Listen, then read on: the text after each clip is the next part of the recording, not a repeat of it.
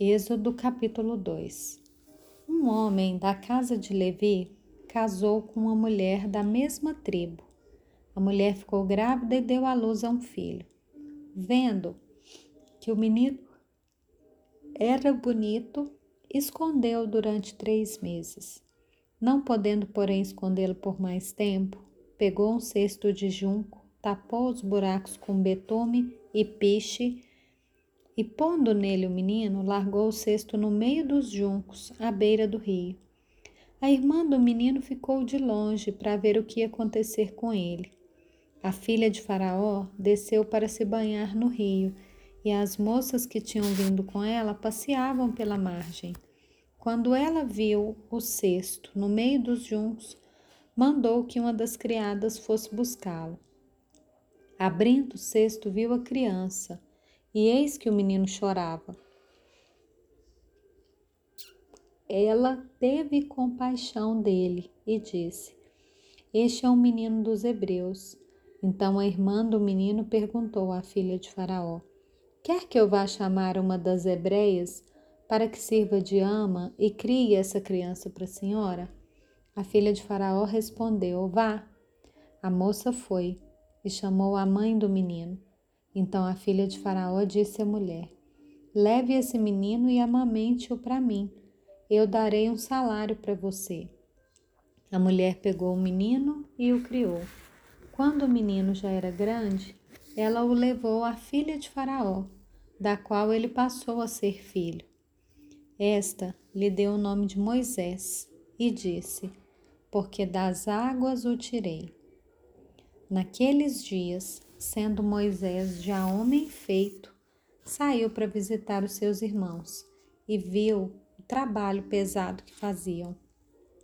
Viu também que certo egípcio espancava um hebreu, um do seu povo. Olhou para todos os lados e, vendo que não havia ali ninguém, matou o egípcio e escondeu o corpo na areia. Moisés saiu no dia seguinte e eis que dois hebreus estavam brigando. Então perguntou ao culpado: Por que você está espancando seu próximo? O homem respondeu: Quem pôs você por príncipe e juiz sobre nós? Está querendo me matar como matou aquele egípcio? Moisés ficou com medo e pensou: com certeza já descobriram o que eu fiz. Informado desse caso, Faraó quis matar Moisés, porém Moisés fugiu da presença de Faraó e foi morar na terra de Midian. Chegando lá, sentou-se junto a um poço. O sacerdote de Midian tinha sete filhas, as quais vieram tirar água e encheram os bebedouros para dar de beber ao rebanho de seu pai. Então vieram os pastores e as expulsaram dali. Moisés, porém, se levantou e as defendeu e deu de beber ao rebanho. Quando elas voltaram para junto de Reuel, seu pai, esse lhes perguntou: Por que vocês vieram mais cedo hoje? Elas responderam: Um egípcio nos livrou da mão dos pastores e ainda nos tirou água e deu de beber ao rebanho. Então Reuel disse às filhas: E onde está ele? Por que vocês o deixaram lá? Chamem o homem para que venha comer conosco. Moisés consentiu em morar com aquele homem, e ele deu a Moisés sua filha Zípora, a qual deu à luz um filho, a quem Moisés deu o nome de Gerson, porque disse: Sou peregrino em terra estranha.